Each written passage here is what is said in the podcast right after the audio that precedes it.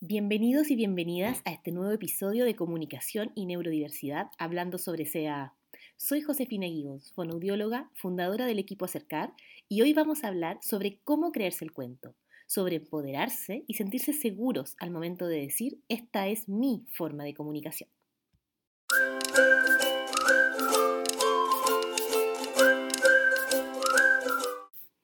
El área de la comunicación aumentativa alternativa es un área que todavía es un poco desconocida y además está repleta de mitos. Estos mitos pueden a veces frenarnos y pueden limitar un poco cómo nosotros nos relacionamos con estas formas de comunicación porque podemos sentirnos más inseguros de si lo que estamos haciendo es lo correcto, si es lo que realmente nos va a servir, que si pueden haber otras cosas, etc todos estos mitos que rodean a la comunicación aumentativa alternativa, es importante tener claros por qué son mitos, por qué no son verdades. Y para eso, algo muy, muy importante es sentirnos seguros de lo que estamos haciendo, sentirnos empoderados sobre las estrategias de comunicación aumentativa alternativa que estemos utilizando. Y para sentirnos así, tenemos que trabajar en esto también. No es algo que nazca de un día para otro, es algo que tenemos que trabajar y para eso estar informados y tener acceso a cuentas en redes sociales, a conversar con personas que se mueven en un área similar a la nuestra es fundamental. Pero para esto pensemos primero en qué es empoderarse. Una definición de empoderar es hacer poderoso o fuerte a un individuo o grupo social desfavorecido o también dar a alguien autoridad, influencia o conocimiento para hacer algo. Es decir, si lo aplicamos a empoderarse en el mundo de la comunicación aumentativa alternativa, es sentirnos poderosos con esto, es sentirnos fuertes, sentir que tenemos conocimiento para poder utilizar esta estrategia, para poder decir que esto que yo manejo es lo adecuado para mí, es lo adecuado para mi hijo, es lo adecuado para mi hermano, para mi amigo. Y al em, sentirme así de empoderado, lo transmito, derribo mitos, abro puertas para poder crear espacios, para poder utilizar mis formas de comunicación y sentirme totalmente en autoridad para, para utilizarlo, sentirme totalmente seguro de que esto es lo que necesito para poder desarrollarme en las distintas áreas de mi vida sin tener miedo de que hayan cosas alrededor que me estén frenando o que esté eh, realizando algo que no es lo adecuado. Entonces, hay algunas cosas que se pueden hacer para desarrollar lo que es la abogacía, ¿cierto? La abogacía significa cómo abogar por uno mismo, cómo defender lo que uno hace, lo que uno es es al estar empoderado, al yo sentirme en esta autoridad o en este conocimiento o poderoso en torno a esto, tengo también que tener habilidades para que el mundo lo sepa, para hacerlo respetar, para hacerme valer. Por ejemplo, si me voy a ir a un, contexto nuevo donde solo hay personas hablantes, sobre cuando nadie conoce sobre comunicación aumentativa, tengo que tener habilidades para decir que esto es lo que yo tengo que hacer. Si en algún momento, por ejemplo, un niño llega al colegio está utilizando su sistema de comunicación y alguien se lo apaga, alguien le baja el volumen, es fundamental que ese niño sepa decir, no, eso no se hace, esta es mi forma de comunicación, yo tengo que tenerla conmigo, tengo que tener acceso a esta siempre.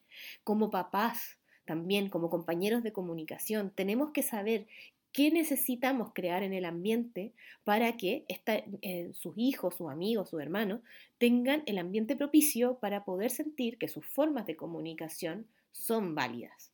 Es algo que pasa frecuentemente y no es por mala intención. En la mayoría de los contextos la gente no sabe qué es la comunicación aumentativa alternativa. No sabe que existe gente que se comunica escribiendo, que se comunica con pictogramas, que se comunica con sistemas tecnológicos para comunicarse. Es algo que está en totalmente oscuridad hasta el día de hoy. La mayoría de la gente no sabe que existe. Cuando un niño sale con su comunicador a un restaurante con su familia y a la persona que los atiende en la mesa le pide con su comunicador que quiere comer tal cosa o que prefiere lo otro, la mayoría de la gente se sorprende y se maravilla. La mayoría de la gente no se asusta, no se no lo rechaza, sino que se maravilla y tiene ganas de aprender, tiene ganas de saber qué es esto que no lo había visto antes. Si en el mundo todos hubiéramos crecido en un contexto escolar donde hubiéramos tenido dos o tres compañeros de clase en que usaran formas aumentativas alternativas de comunicación, este mundo estaría con mucho menos mitos. Estaríamos expuestos a esto desde el inicio y lo sentiríamos como algo más natural, pero eso todavía no pasa. Yo creo realmente que va a pasar, que cada día más niños neurotípicos van a tener de compañeros de clase a niños neurodivergentes y además niños que utilicen comunicación aumentativa alternativa para conversar, para hacer sus exposiciones en, en, la sala de clases, para responder preguntas, para jugar con otros. Entonces, al sentirlo así de natural, cuando sean mayores, cuando sean adultos, van a saber que esto es parte de la vida, es parte de la naturaleza humana, comunicarse de formas distintas. Y por ejemplo, si uno de esos niños, cuando crezca, tiene un hijo que es no hablante, no va a tener tantos sustos, no va a tener tantos miedos al decir, no sé si partir con esto. Va a decir directamente, ah, sí, puede usar esta forma de comunicación. Yo la viví cuando era niño, pude ver a mis compañeros utilizarla y sé que es una excelente herramienta. Entonces a eso tenemos que llegar. Pero para llegar a ese mundo, los niños de hoy, los adolescentes, los adultos, los padres, los tíos, los compañeros de comunicación en general, tienen que tener habilidades de abogacía, tienen que estar empoderados sobre esta área. Y es fundamental que la trabajen. No es algo, como dije, que nazca de un día para otro. Para esto hay algunas habilidades de autoabogacía que pueden ser muy útiles y que hay que trabajarlas, insisto, desde el principio. Por ejemplo, primero, que los niños desde el inicio sepan protestar o sepan rechazar lo que no quieren.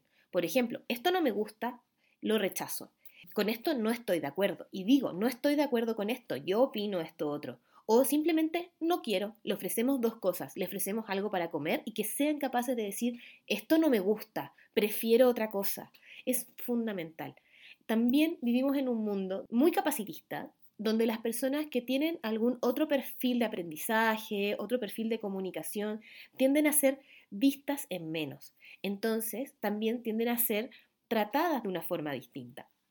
Para esto también es muy importante que puedan rechazar las cosas que no quieren hacer, porque los adultos tienden a pensar, tendemos a pensar, que los niños tienen que hacer tal o tal cosa, mientras que los niños muchas veces tienen claro lo que necesitan y es necesario escucharlos. Para eso, insisto, trabajar desde el inicio, enseñar la habilidad de protestar, de rechazar algo con lo que no están de acuerdo o algo que no les gusta. Otra habilidad de autoabogacía que puede ser muy útil, que lleva a esto del empoderamiento, es rankear, es decir, poner en ranking las cosas. Enseñemos desde el inicio qué cosa me gusta más, qué cosa me gusta un poco menos, qué cosa un poco poco menos y al final qué cosa definitivamente no me gusta. Vamos a hacer un ranking de las cosas que me gustaría comer esta semana. Esto es lo que me gusta más, esto es lo que me gusta menos, bueno, distribuyámoslo. Juguemos a algo, qué cosa te gusta jugar más, qué cosa te gusta jugar menos. Por ejemplo, vamos a jugar a tres cosas hoy. Elige tú cuál te gusta más, vamos a hacer primero y la que te gusta menos la vamos a hacer al final, por poner un ejemplo. Estas habilidades de ranking la podemos aplicar a lo que a ustedes se les ocurra, pero también va a servir para que la persona sepa y esté clara en qué cosas prefiere y qué cosas no prefiere. Y al momento de relacionarse con otros lo va a tener, em, lo va a tener súper claro, va a poder decirlo, va a poder transmitirlo con su forma de comunicación. Una tercera habilidad de autobogacía que es muy útil es aprender a reparar quiebres comunicativos. Algo que, no sé, personas que sean fonoaudiólogas, terapeutas de lenguaje, es algo que nos hablan mucho en la universidad. Que los niños o los adolescentes o adultos sepan identificar un quiebre comunicativo. Cuando algo no calzó en la conversación, que lo identifiquen, que lo reparen. Lo que sí, a la mayoría nos enseñaron esto desde un enfoque neurotípico, es decir, que, por ejemplo, las estructuras de conversación son de tal y tal forma y siempre tienen que ser así. Hoy sabemos que eso no es tan así, ¿cierto? Que las formas de comunicación, las estructuras de conversación pueden ser variadas. Por eso vivimos en un mundo neurodiverso. Y el objetivo no es hacer que todos se comuniquen igual, que todos conversen de los mismos temas o que todos mantengan conversaciones con las mismas estructuras. Tenemos que ser flexibles pero sí identificar, por ejemplo, cuando alguien no me entendió o cuando yo no entendí algo.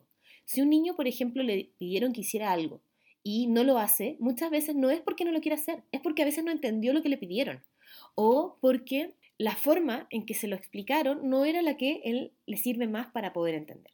Entonces, que el niño sepa decir, no entendí, me lo explicas de otra forma, o me puedes repetir la instrucción, o me puedes repetir la pregunta, es muy, muy importante. Y lo otro también, Cuando un niño dice algo y no lo entienden, decirle, no me entendiste o me entendiste o te lo digo de otra forma, aprender a decir las cosas que quieren de más de una manera, para que así puedan ser entendidos en distintos contextos por diferentes personas. Recuerden entonces reparar quiebres comunicativos. Una cuarta habilidad muy útil para desarrollar autoabogacía es la de dar instrucciones. Dar instrucciones, dar lineamientos, dar orientación, como ustedes prefieran decirle. Pero a los niños en general, cuando están aprendiendo a comunicarse y descubren que pueden decir algo y los papás les van a hacer caso, o que van a decir tú siéntate acá, tú siéntate acá, o que tú juegas, tú eres tal personaje en el juego y yo soy tal personaje en el juego, es algo que los niños disfrutan mucho. Les gusta controlar la situación, les gusta tener un poco de dominio sobre todas las cosas que a ellos más les gustan. Si les encanta jugar con juguetes, por ejemplo, de Paw Patrol, estos dibujos animados. Quizás van a querer que, no sé, la mamá use el juego, el juguete de Sky, el papá va a usar el juguete de Marshall y el niño va a querer usar el juguete de Chase, por poner un ejemplo. Entonces, que un niño pueda orientar eso, orientar su juego, orientar las cosas que van a comer, decir quién va a tener tal rol en determinada actividad, es algo que los empodera muchísimo. Es algo que les da esta seguridad de mi comunicación, mi forma de expresión tiene un impacto sobre un otro y es muy útil, puede ser muy útil para muchas cosas. Así que enseñemos desde el principio que un niño o niña, adolescente, etcétera, puede tener control sobre los demás, dicho de una forma bastante general, pero que puede dar instrucciones y que puede tomar un poco de control sobre las situaciones que está viviendo y poder guiarla y hacerla a su manera cuando se puede. Esto empodera muchísimo da tremendas habilidades de autoconocimiento también, de comprender cómo funciona su comunicación, que es bidireccional, etc. Y una quinta habilidad de autobogacía es la de dar retroalimentación. Dar retroalimentación en distintas áreas. Por ejemplo, poder decirles a otros cuando están haciendo las cosas de la forma que sí les parece bien o cuando hay cosas que no se están haciendo de la forma adecuada. Es muy importante esto al, al poder defender los intereses personales al decir como, no sé, vamos a hacerte el juego y decir, mamá, así no se hace, se hace de esta otra forma. O, muy bien, mamá, lo hiciste excelente. O a un amigo, a una profesora, decir, mm, yo prefiero de tal forma, podríamos hacerlo de esta forma. O, muy bien, te entendí perfecto, gracias. Dar retroalimentación o feedback ayuda a dar a entender qué es lo que la persona necesita de los demás, que no siempre es fácil de comprender.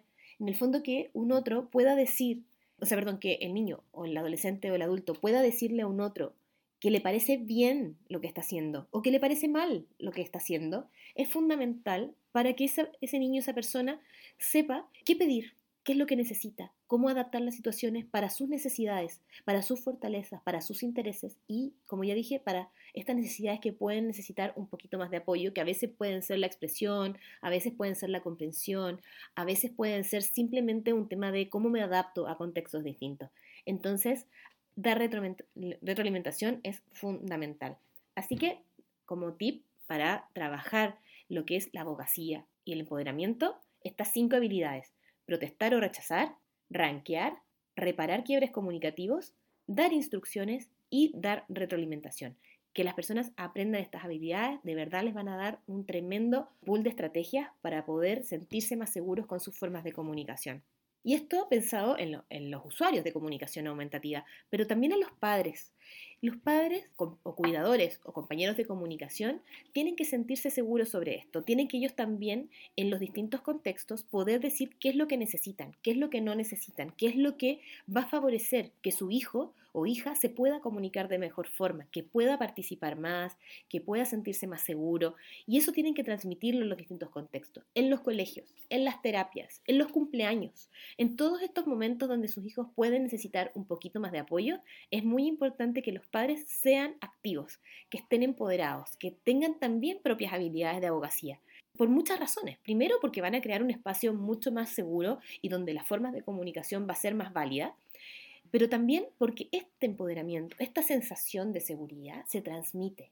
Los niños la sienten y la aprenden observando también. Entonces, a, aplicar estas estrategias directo con los niños o con adolescentes adultos que estén comenzando con el mundo de la comunicación aumentativa, pero también padres, madres, cuidadores, tienen que sentirse también empoderados, también tener habilidades de autobiografía para transmitírselas a sus hijos y para crear un mundo que les permita comunicarse de la forma que ellos necesitan.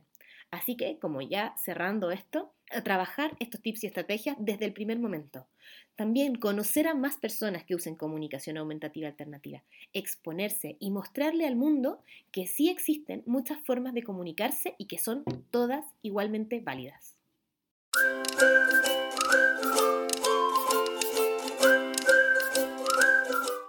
Muchas gracias por escuchar este episodio de Comunicación y Neurodiversidad hablando sobre CAA. Recuerden que pueden encontrar mucha más información sobre comunicación aumentativa alternativa en nuestro Instagram y en la página web www.acercar.com, donde encontrarán archivos gratuitos que les pueden servir como también opciones de cursos online para aprender más en profundidad. Nos vemos en el próximo episodio.